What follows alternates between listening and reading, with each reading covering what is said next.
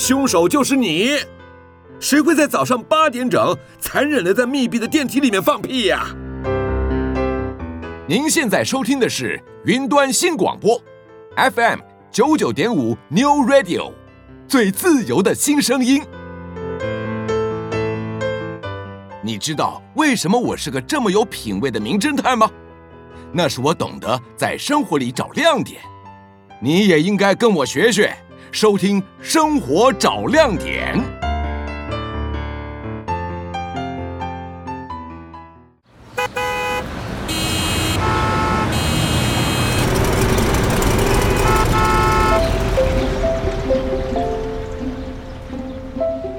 步调慢一点，心境宽一点，跟着妍姐、丁丁，生活找亮点。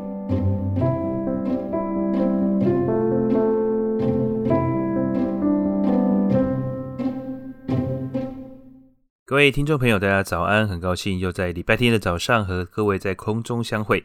呃，你现在所收听的是 FM 九九点五云端新广播电台最自由的声音。您所收听的节目是《生活找亮点》，我是主持人丁丁，我是主持人妍姐，大家早安，妍姐早，哎、嗯，丁丁早。妍姐，我们之前有谈到你的职业生涯非常的呃高潮迭起哈，就是从我一个很特殊的职业哦，尤其是当年那个年代，真的是非常的特殊哈。呃，在华航担任空姐的职务，那后来呢？啊，后来 我好像太常换工作了，我有点不好意思讲。我妈讲你几年哇，你在事业头家了，一直在那给她讲了。嗯，因为我喜欢出国旅行。对。嗯，大家知道那个年代啊，我们那个年代礼拜六是要上班半天的。所以我想，现在年轻人很难再回到我们那个想象的那个、那个、那个感觉啊。我们就可以借着节目稍微来聊一下，礼拜六上班半天，第一年上班呢，满一年之后才有七天的年假。嗯嗯嗯，对。第二年哦，第二年哦，然后再来就是再加一年才有八天的年假，再一年才有九天的年假。所以那时候那个年代，其实很多人不敢请年假。年休，嗯，怕回来自己的桌子不见了。呃，对，这你肯定听说过嘛，哈，对对，嗯，所以其实那是很新奇，而台湾经济猛然起飞的年代。嗯，那我喜欢旅行，所以就不太信这一套。我都是辞职，然后就出国，出国一去都好几个月，所以回来一定得新找新工作，就这么回事。所以你就是连假都不请，直接辞职就对。因为我从来没有跟团过，我都是自助旅行，所以我一去起码都两三个月。嗯嗯嗯，哈，一出门，嗯，所以叫我在很压缩的时间内去一个地方，我觉得呃很划不来，走马看花的方式我也不喜欢。嗯，所以我在回来之后。也是透过朋友的介绍，几乎都是朋友的介绍，因为那个年轻的时代，台湾经济那么好，大家都在找人才，然后大家都虚财恐急，所以很快就上班了。我觉得每个工作之间大概两个月不到就可以衔接上了，所以那时候也没有再怕啦，所以就进了中国生产力中心。所以这是一段我人生最大最大的转折点。哦，中国生产力中心有听过吗？呃，有，但是我相信有不少的听众朋友可能对这个单位不熟悉哈。我是因为我小时候，我的家人哈，我姑姑叔叔那一辈，他们呃常常被公司派去或者是自费去中国生产力中心去学习一些技能课程哦。那、嗯、我后来长大之后自己念人资嘛，这中国生产力中心算是 HR。对，算是算是我们台湾最早的管管顾公司了，对吧？就是管理顾问的、嗯、的一个机构，它算是过去它算是官方色彩比较浓厚吧。后来这个越来越民营化之后，嗯、呃，当然就已经这种官派的色彩越来越淡化了。但是这个是呃台中中华民国非常早期老牌的这个。一个商业顾问公司或是工业顾问公司啊，这很多企业的这个发展都是跟跟他们很有关系的。我是我记得他们好像还有被被世界银行还是哪个单位有评鉴为是开发中国家最成功的一个案例吧。嗯，在就推动国家政策上面，他们我觉得中国生产中心这样连续四十多年来，当然前后的状况我不是了解，但是在我能够跟石之怡博士共事的那六年的期间，的确是影响我一生最大最大的转捩点。哦。我记得今天看到 FB 我们一个前同事写的一个怀念文章。他的境遇跟我还蛮像的，他写到说，无缘无故就一头栽进了中国生产力中心，受到石博士石头的提携跟教导，一下从文艺青年变成要看工厂，要写行销，要做媒体，要呃做计划，要去 presentation，所以这样的工商青年跟之前。他的文艺气息是完全不搭嘎的，但是现在本身的他却是成为一个很有名的气管顾问，一个专业的学者。那我们的迪化街的很多改造，他都有参与；品牌的这个更新，他也有参与。所以其实石头改变了非常非常多的人。嗯嗯嗯嗯，是。我要说的是，呃。石博士他在四月八号的清晨，因为心脏就就走了，那 heart attack 就走了。那昨天才举行告别式，在一滨的警行厅，那大概有两千多人去吊唁吧。嗯。我是没有到，因为我基本上离太远了。可是我看了直播。我相信所有前中国生产力中心曾经跟他共事的人都非常怀念，而且我相信每个人都被他刺激跟改变过。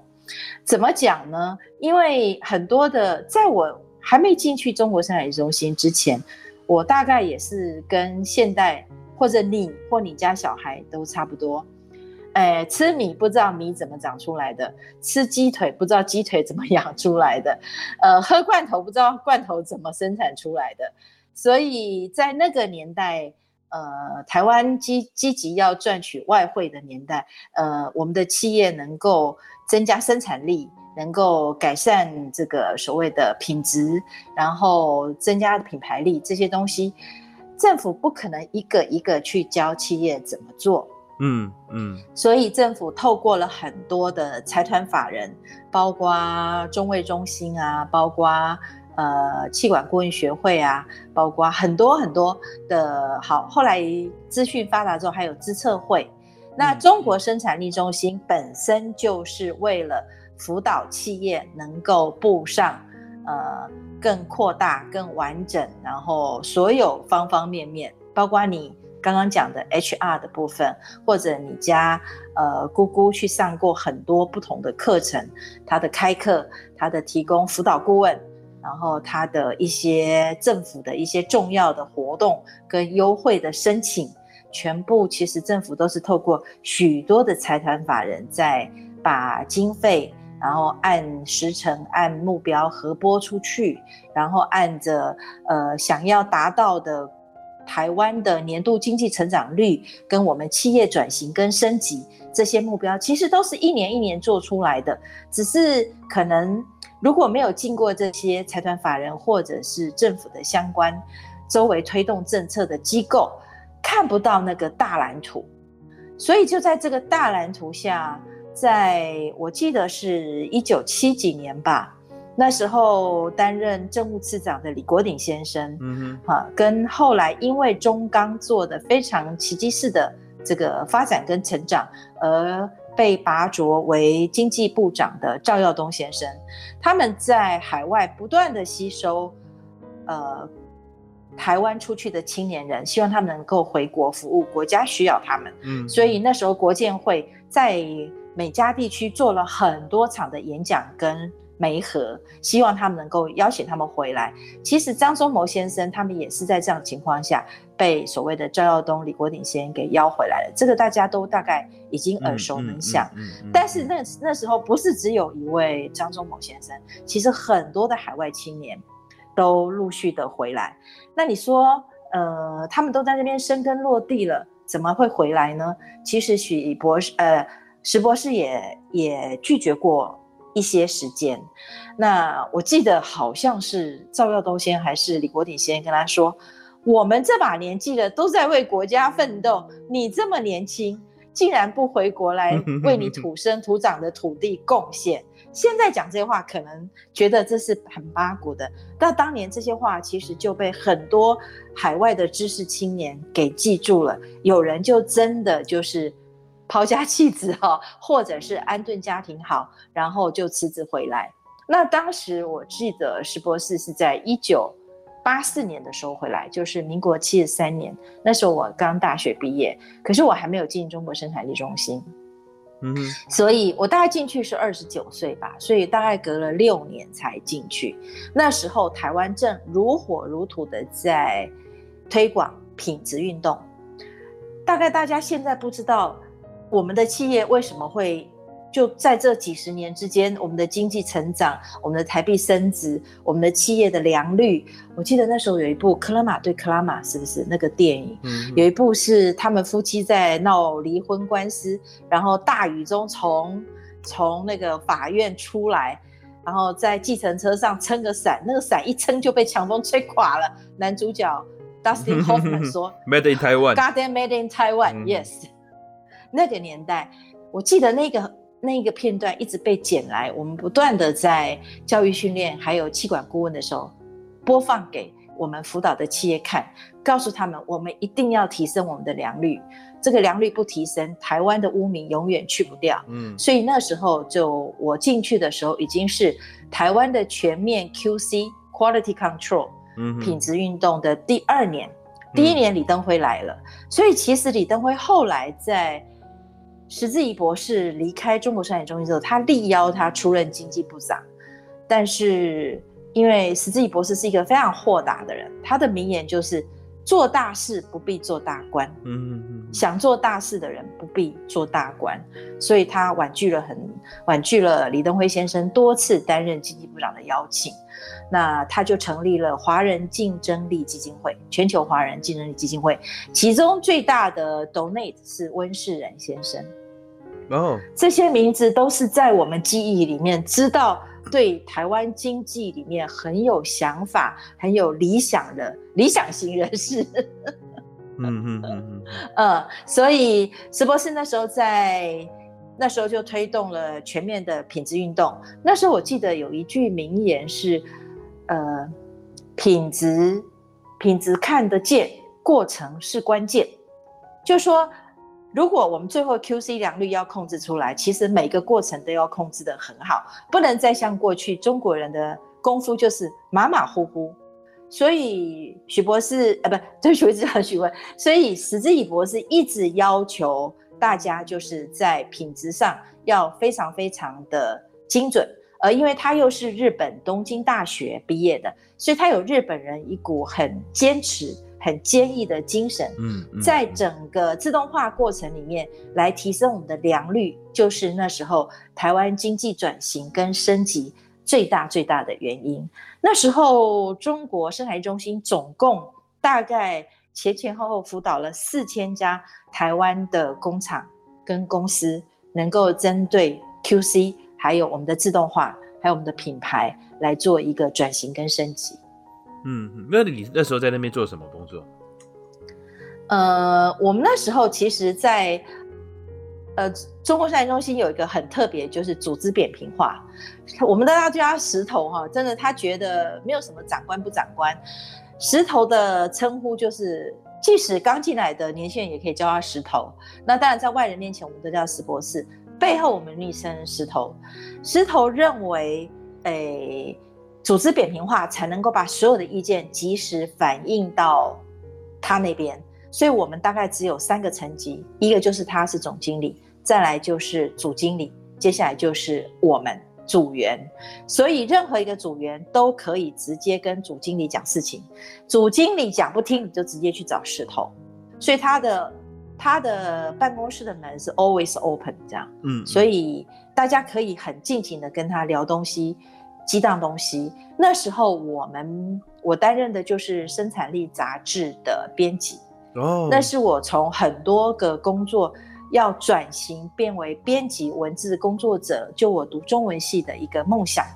可是我不知道会写新闻稿，跟会编杂志，跟会做杂志采编，跟会做杂志的整个企划，完全是不同一回事。所以我在那边，我是其实在外面比较高的薪资。自愿降了，降了蛮多的，我就进去从一个小编开始做，嗯嗯嗯、所以我也在那个期期间常常跟年轻人说说，呃，当你决定转行或者是跨界学一样东西的时候，不要怕薪水再往下走，因为你是去学东西。那个年代，我们那个年代经济很好，没有人薪水愿意自动下降，然后去做一个新的工作，所有跳槽都是为了加薪。但是我在想。我之前从来没有做过文字工作，我只有做过媒体，所以写杂志跟写工厂、写生产这件事情我完全不懂。就好吧，薪水既然低，既然有人愿意收我，就去吧。嗯哼。我记得第一次我写 cover story，就是封面故事的时候啊，还没到封面故事，第一篇交稿大概在一千五百字到两千字的某个工厂的采访稿，像我当时就采访过。郭台铭先生，他的红海红海经历，哇，Wow. 基本上当时很小的时候，呃，我们就常常关注他，然后呃，给他做企业辅导、企业顾问，所以这样的案例，我们最后都要去采访。采访完之后，我们还要把写的文章给一些嗯产官学界的人来做所谓的评论，好、嗯嗯、看这样的他们的升级点或他们的品牌的这些转型优不优，策略对不对？所以那时候我们经常经常接触到，就是正大的李仁芳老师啦，台大的司徒达贤老师啦，然后还有就正大的吴思华老师。其实我们这些都是打个电话，然后请他们看个文章，做一下评论，我们再把评论写成在文章里后面后面的一个专家学者的评论小专栏。嗯，这是我们最常做的事。嗯嗯，我记得第一篇我的稿子初稿的时候，拿给总编辑看。总编辑就在我的第一段前言就打一个大叉，他就说，他就说野妹，因为以前人家外号叫我野妹，野妹，你知道杂志不是写新闻稿、嗯、啊，不不用开始就交代人时地地物这样子，嗯，第一个杂志稿第一重要是破题，嗯，你要把这个题目给解了，然后才后面铺陈，嗯嗯，这样，所以他说你没有你你根本没有破题，所以我不知道你的总结是什么，嗯。嗯嗯，好、哦，那这件事情就影响我很深，所以第一篇就发回来重写。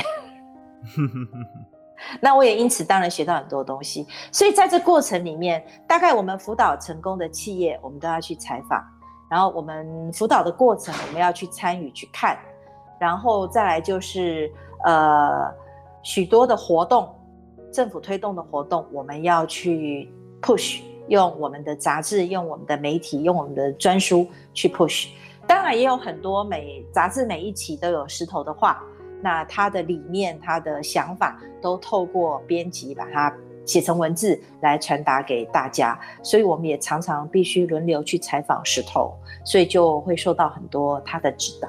嗯哼哼哼哼，所以你那个时候主要是在编辑的部门、编采的部门。对，但编采我们就是需要等于八爪章鱼，所有的我们接触的案例，我们可能比某一个组只经营他们这些案例，我们接触的更多更广，嗯，嗯，然后更了解妹妹嘎嘎。当然，他们是在第一线现场执行非常努力的人，但是跨了他们那个专业领域，他们可能就不知道。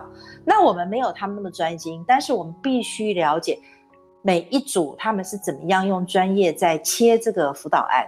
他们看到辅导案企业的转型契机，跟它的。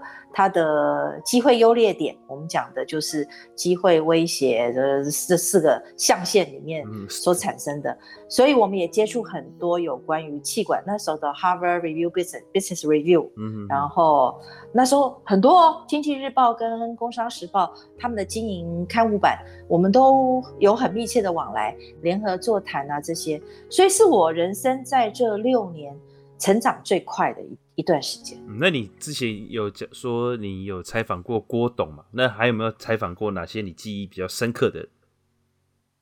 那时候我记得我负责一个专栏哦，叫做“新行业新趋势”，所以，诶、欸，当然专栏是我经过了一阵子小有经验之后，我们要杂志改版或者是碰到要改变什么的时候，呃，编辑可以提出来他想要做什么，所以我那时候负责“新行业新趋势”。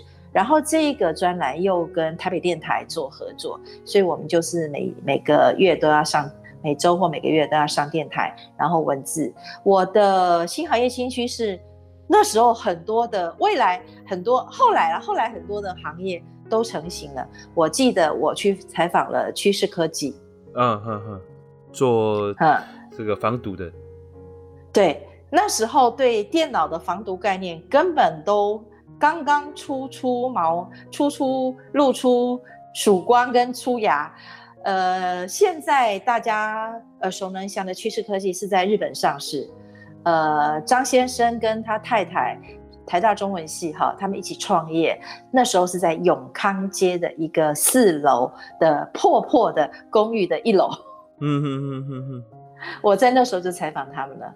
所以那时候我比较多就是往外跑，要了解大概社会趋势是什么，这样。所以我那时候就采访了所谓的呃电脑防毒。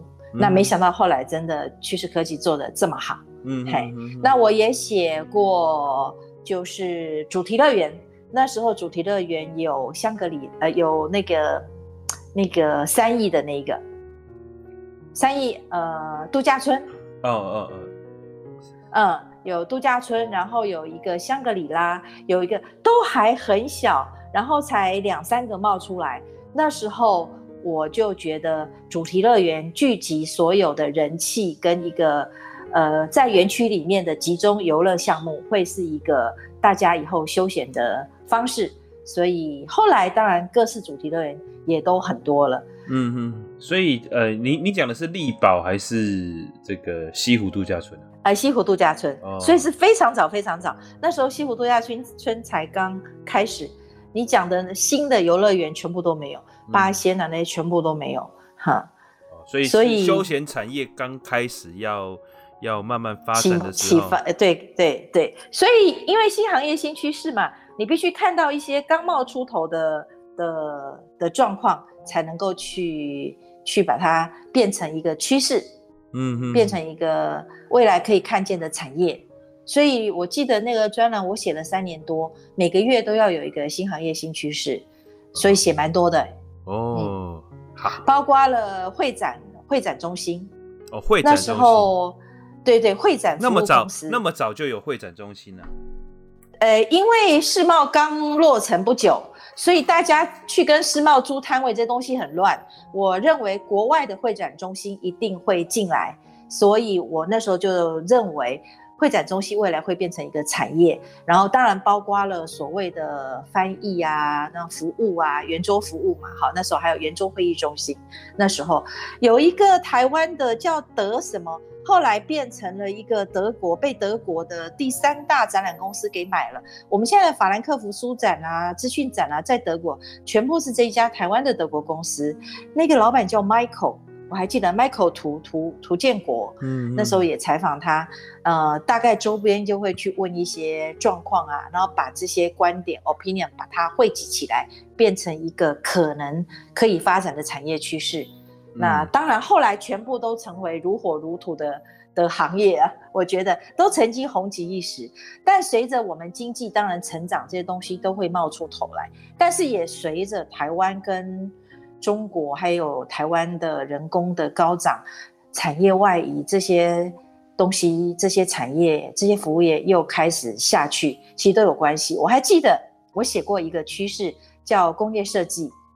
那时候捷安特的 logo 还没改，富邦的 logo 也还没改，所以那时候的 CIS 非常的盛行。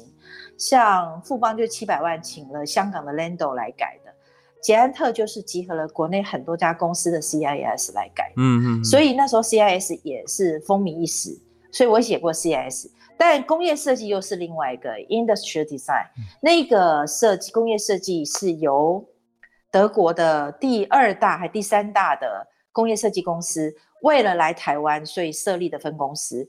那个总经理叫 Echo Wang。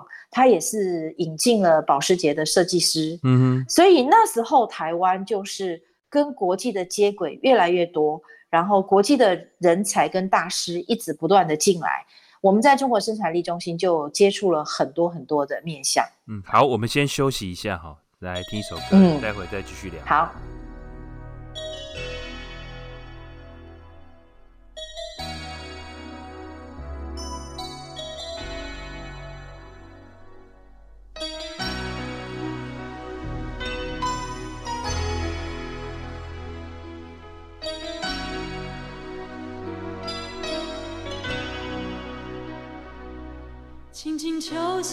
沉睡的心灵，慢慢张开你的眼睛，看看忙碌的世界是否依然孤独地转个不停。春风不解风情，吹动少年的心，让昨日脸上的泪痕随记忆风干了。抬头寻找天空的翅膀，候鸟出现它的影迹，带来远处的饥荒，无情的战火依然存在的消息。玉山白雪飘零，燃烧少年的心，是真情融化成音符，倾诉遥远的祝福。唱出你的热情，伸出。我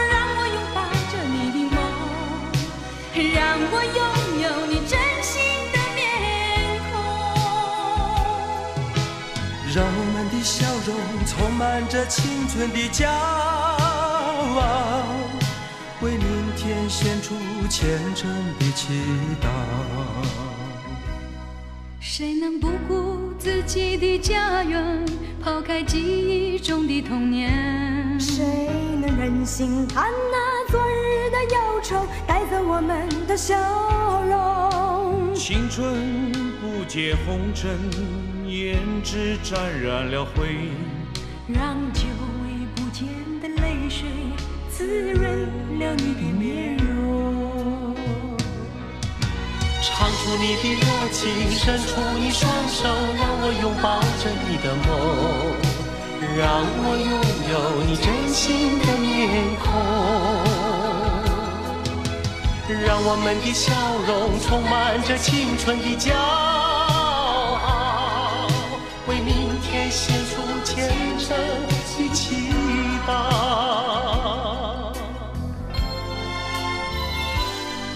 轻轻敲醒沉睡的心灵，慢慢张开你的眼睛。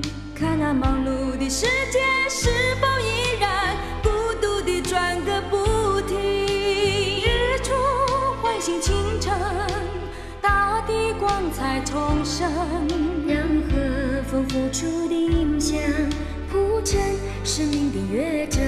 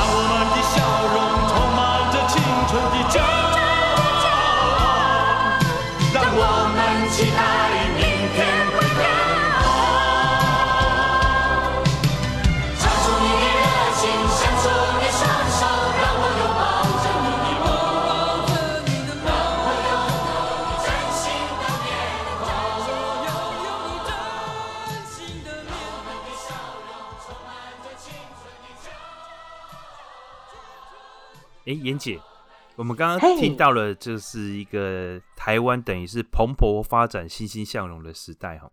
可是，在你的采访过程当中，有没有遇过我们说这个领先一步叫先进哈，领先两步叫先烈？有没有遇过这种，就是太因为太先进了而导致于就是没有成功的案子？没有成功的案子哦，这个我倒不敢讲，因为基本上我们在辅导企业，随着经济成长，每一个企业其实后来都还蛮不错的。你说中途夭折的，我倒记得不多，但是在这过程里面，我记得我最我参与过两个最大的计划，除了品质的第二年参与之后，呃，接下来食品 GMP 基本上我参与了。那现在大家对于食品 GMP 好像是觉得耳熟能详，已经变成标配。可是当年在推这个东西的时候，要求食品厂按照食品 GMP 的国际规范来做，其实是一件非常难的事情，因为都要在做投资，在做改善，所有东西都要 paperwork，然后所有东西都要进电脑，这些东西做管理来管理者来讲，增加了很多的工作。后来我们在生产的部分都 OK 了，政府又开始推 GSP。优良商店管理，所以你会看到在照相馆啊，在所谓的礼坊啊，这些卖喜饼的或什么，他们都会优先贴出 GSP 这个 logo，是因为他们通过了 GSP 的认证。这个认证也是我们从无到有开始建立起来，然后辅导他们通过。这些东西都是在中在台湾的中小企业在迈向品质跟品牌这几个力量重要的推动力。那这就是中国生生产力所执行很大的部分。当然后来我们也做了很多农业组，我们那时候也有农业组，我们那时候也有品质组，各组进行的都不一样。至于你讲的说领先两步的先烈，我我倒觉得可能有些企业辅导不起来，所以可能就没有最后没有茁壮起来而消失的。目前我是想不到。那你说是不是？因为他体质不好，然后就夭折了，或者是他的获利减少，他就从这个市场消失了。我想应该是有的，包括你说我采访的主题乐园，我采访的会展公司，我采访的现在都在不在？还是不在了？好，那我觉得不是跟他们领先两步有关，应该是跟他们最后最终是退出市场有关。那这个我不认为是。呃，完全他们的因素应该也是有大环境。那我要回到石博士身上，是在在他里面有很多的观念，我觉得我倒可以提几个我很受影响的观念。除了他说做大事不必要做大官这个他的理念之外呢，他常常笑我们什么什么事，你知道？他说啊，做人不要太笨。各位同事，你知道笨是什么叫什么人叫做笨吗？我们就想说学不会啊，智商低啊。我因为每周都要开一次大会嘛，他就要你们发言呐、所以我们大家就提。他说我在这里为笨下一个定义，我们就洗耳恭听。他说笨呢，就是你明知道一直 try 一直 try，用同一种方法一直试都试不行。然后你还一直用同一个方法，然后希望他得到一个不同的结果，这个结果叫成功，这个就叫笨。嗯，这个 这个话其实是爱因斯坦讲的，就是说你不能一直重复用同一套方法，却期待有不同的结果。哦，对，可能就是吧。所以那时候在那个时代，他有讲了很多影响我们很深的话，所以他都认为人就是要改变。那他的司机小吴就不能不改变。所以他发现小吴只能开车不行，他一定要自我成长。所以呢，他就训训练小吴做 PowerPoint，因为他很多的演说或出去，他需要用到 PowerPoint。那他又不想用他的秘书室去做这些事情，他就训练他的司机做 PPT。所以后来小吴变成 PPT 高手，厉害厉害，也是也是非常非常厉害。对，然后再来就是他的。他对于人格的培养、人格的要求是是最最严格的。我也跟我儿子讲过，我不是跟你讲过我的教育方式吗？嗯，那次有提过，嗯嗯、我是完全放任。但是我给我儿子一句话，就是史博士告诉我们的：嗯，我的疆界很大，我的地雷很少，我的疆界很大，但你不要踩到。所以基本上，中国生产力管理非常松，非常自由，没有什么打不打卡，什么都没有。你爱上班不上班，你要你只要完成任务就好。那时候，如果你在财务上有乱报，你在时时工时上有乱报，你在出席上有乱报，没有任何一句话就是开除。嗯哼，没有，毫无留情的。所以他说，基本上他的疆界很大，几乎没有边界。但它的地雷也很少，但是你不要踩到。嗯，所以我也跟我儿子讲说，你说的事情我都不管，好，但是我就是有几个地雷，这个地雷你不要踩到，踩到就是稳死稳。所以我出现在，我会出现在校园，把他吓死，就是因为他知道他踩到我的地雷。嗯嗯嗯，所以我也是秉持这样的方式做人做事，大概都是这样吧。嗯，嗯，所以石头影响我们的不只是。当时工作时候的理念，我想对每个人的人格跟后来的影响，他有一个最棒的理念哈。他认为一个人如果有好的老师启发，其实十三岁就可以读完大学了。哦，是啊，可以提早十年。就是，所以他后来晚年，他在中国，他在中国大陆都在推儿童幼教。嗯哼哼，他觉得我们的教育只有改变我们教育，才能改变我们的国家。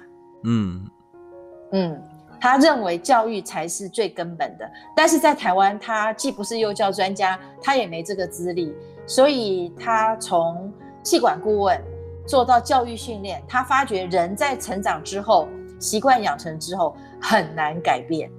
而他的书呢，《世纪变革》这本书的名言就是这句话，现在大家也都耳熟能详了。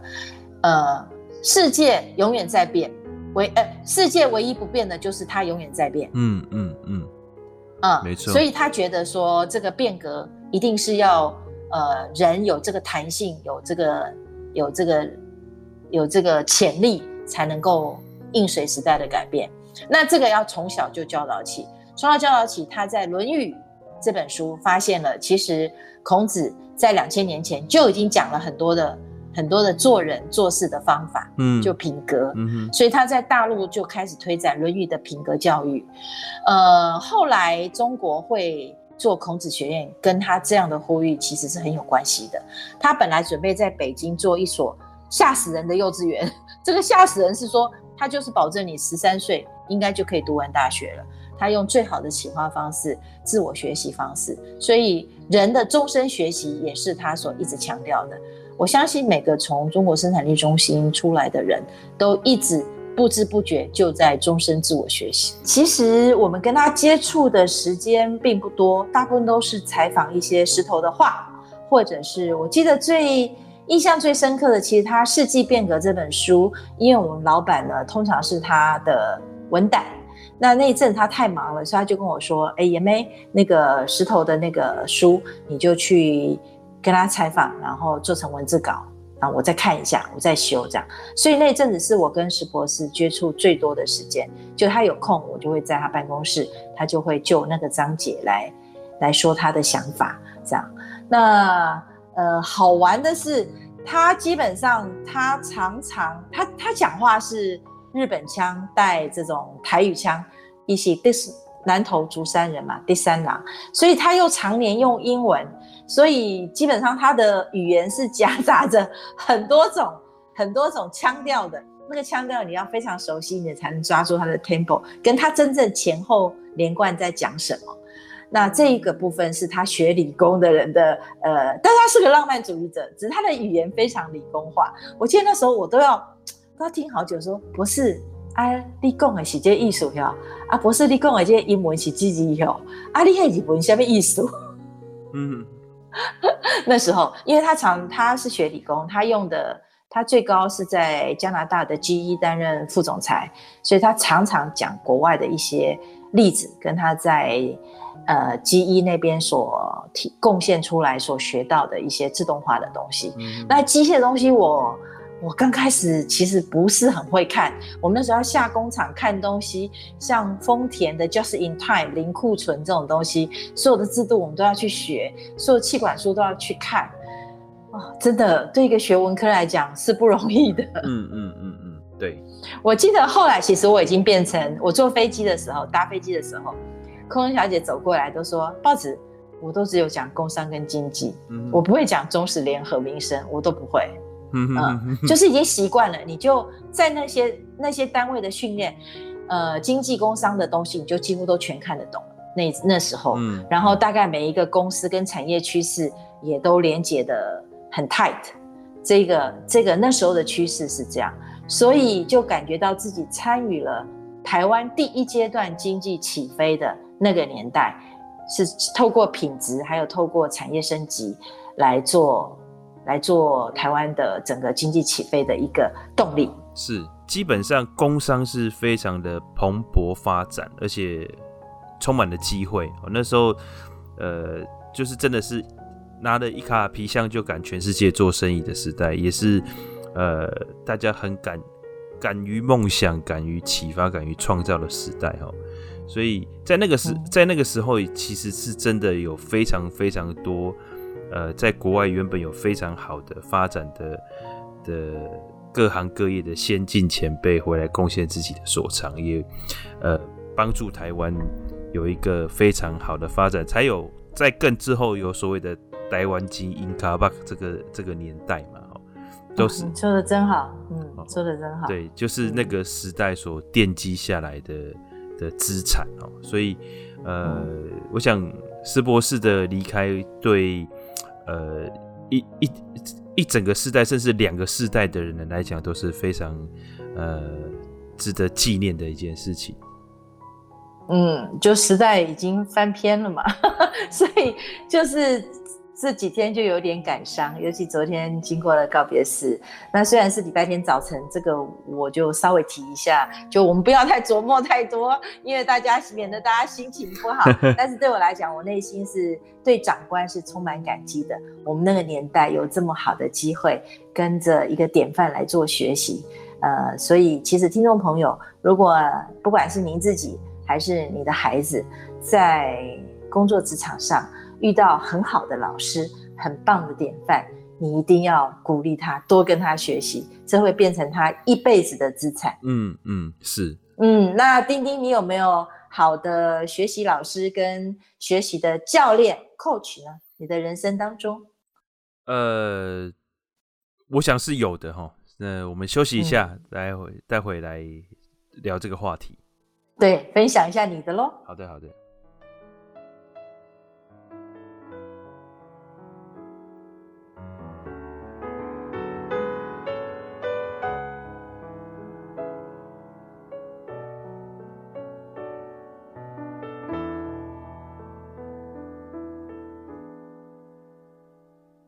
期待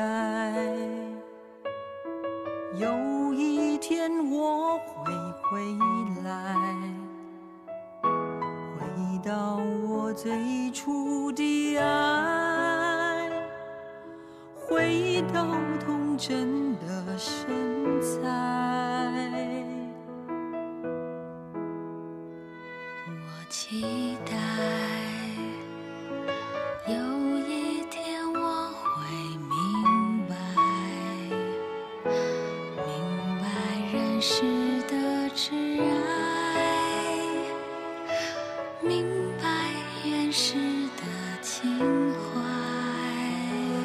情缘，分合的无奈，能换来春夜的天籁。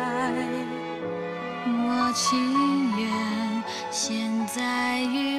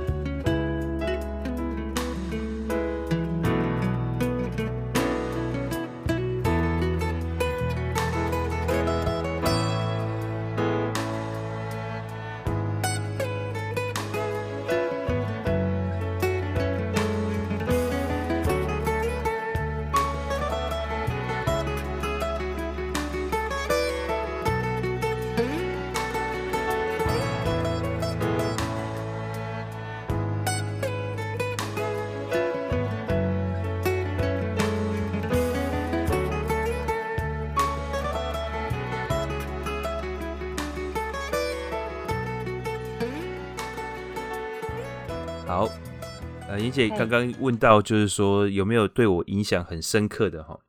呃，对，我，我想知道。对，我大学应该从从小就有了，我国中的时候一位国国文老师哈，那他他就是一辈子从事教职，然后是呃很兢兢业业，然后也没有特别的，就是后来也没什么特别发展，就是在国文老师的岗位上退休这样子。可是他的一言一行对。年纪还很小的我产生非常大的影响哦，就是他就是身教大于言教哦，他就是展现出来就是对事情的认真，然后正直，呃，这个对我印象很深。那嗯，哎，这样讲起来，我爷爷的对我的印象也非常的深 深刻哦。我有可以感觉到，隐约觉得你爷爷，但是我要回过头来是说。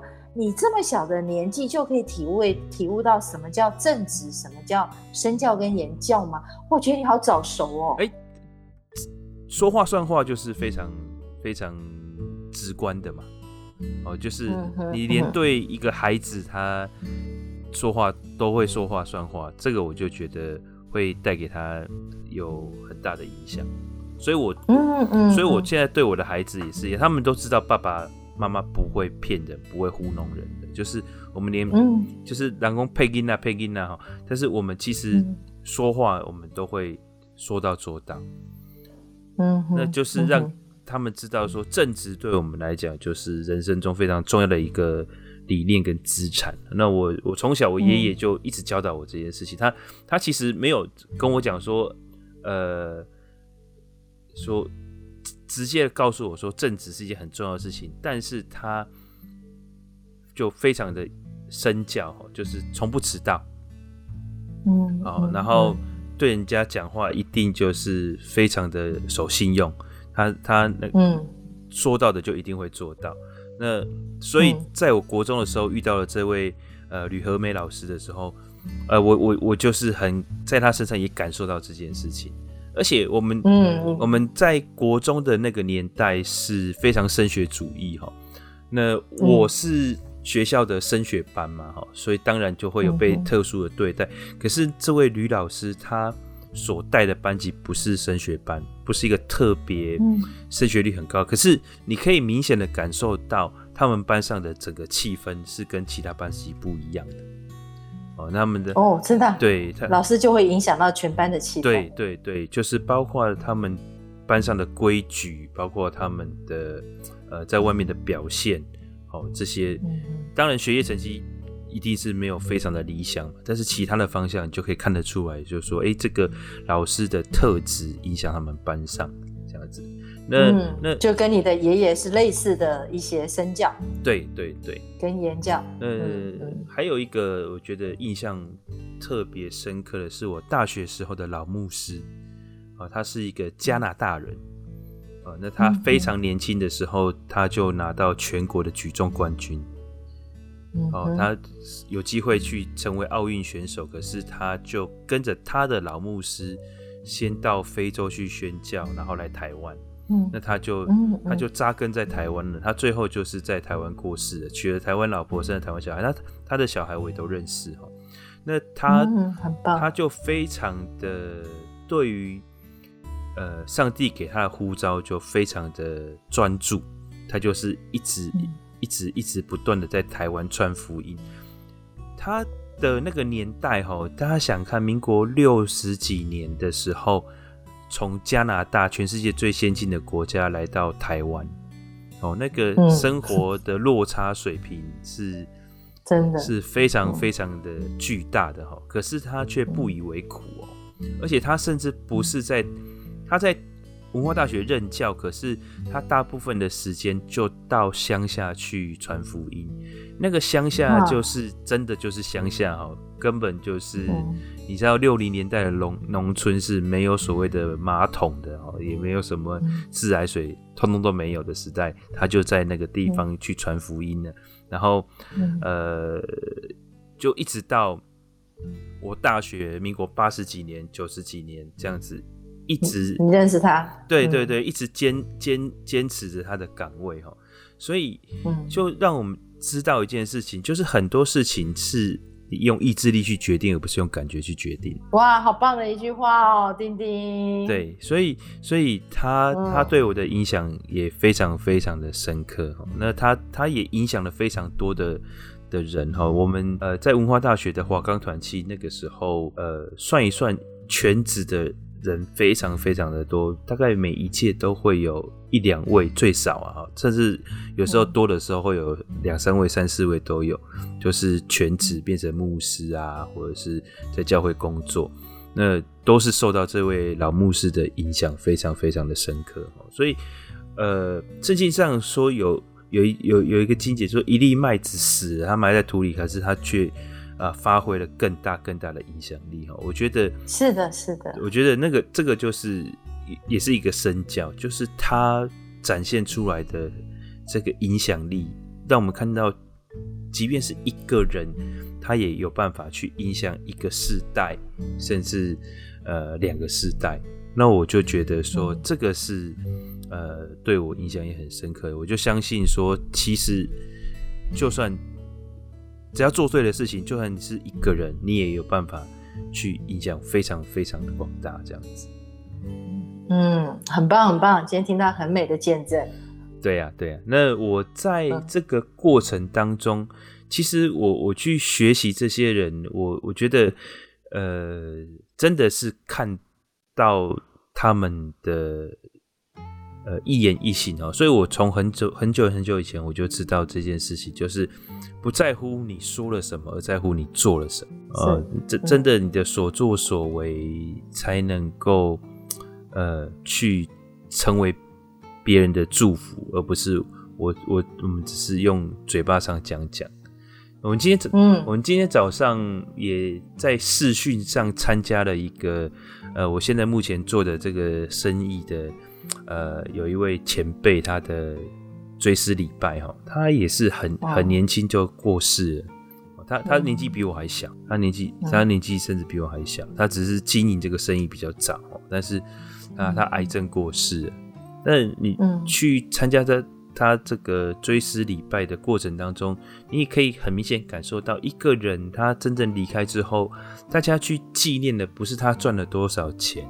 哦，他当然赚了很多钱哦，但然后呃，也不是说他的工作的成就影响力有多大，反而大家去纪念的都是他生活当中的一些琐事小事，跟他相处的一些过程，他所展现出来的那个生命的价值观，怎么样在生活当中去影响周边的人，我觉得那个才是我们。呃，真正要要希望能够达到的那个境界啊，就是就像您刚刚之前讲到这个施博士一样的，其实不是真正他去这些谈话，或者是他的呃这些成就，而是他在这个生命的过程当中去实践出来他的价值观，他的他他他所展现出来的那个内在力量，是真正去影响这个世代的，去真正去影响他周边的人。是的，是的，这也鼓励了我们这个，呃，在鼓励我们下一代，真的影响好几代了，真的。谢谢你分享我们这位加拿大牧师的呃教师的呃心意，对台湾的心意。对，嗯，他，我我、嗯、今天真的很棒。对我我我我想说，我们呃，不论是在任何地方哈，都有非常非常多的人在坚守自己的岗位，这些人就可能是我。呃，像我我爷爷或者是我国中的老师，不是那么多人认得哦。那也有可能，就像施博士，或者是我刚刚讲大学的老牧师科西能科牧师，他们呃，其实，在他们自己的专业或者是在自己的领域是有很高的知名度。我想重点就是说，我们很努力的去把自己分内的事情做好，而且想办法去。改变我们周遭一点点也好，哪怕是一点点，我们就不断的向前向上去，呃，让自己和周边的人一起进步，一起更好。我就觉得我们是对社会有贡献的，一定 继续努力 做这个节目也是哟。对对对对，是希望继续努力，大家努力，希望能够带给各位听众有一些不同的想法跟看法。对，也希望听众朋友多给我们回馈。是，好，那我们时间差不多了，嗯、那谢谢各位的陪伴，那我们下周再见。下周见，谢谢，好，丁丁，谢谢，拜拜，拜拜。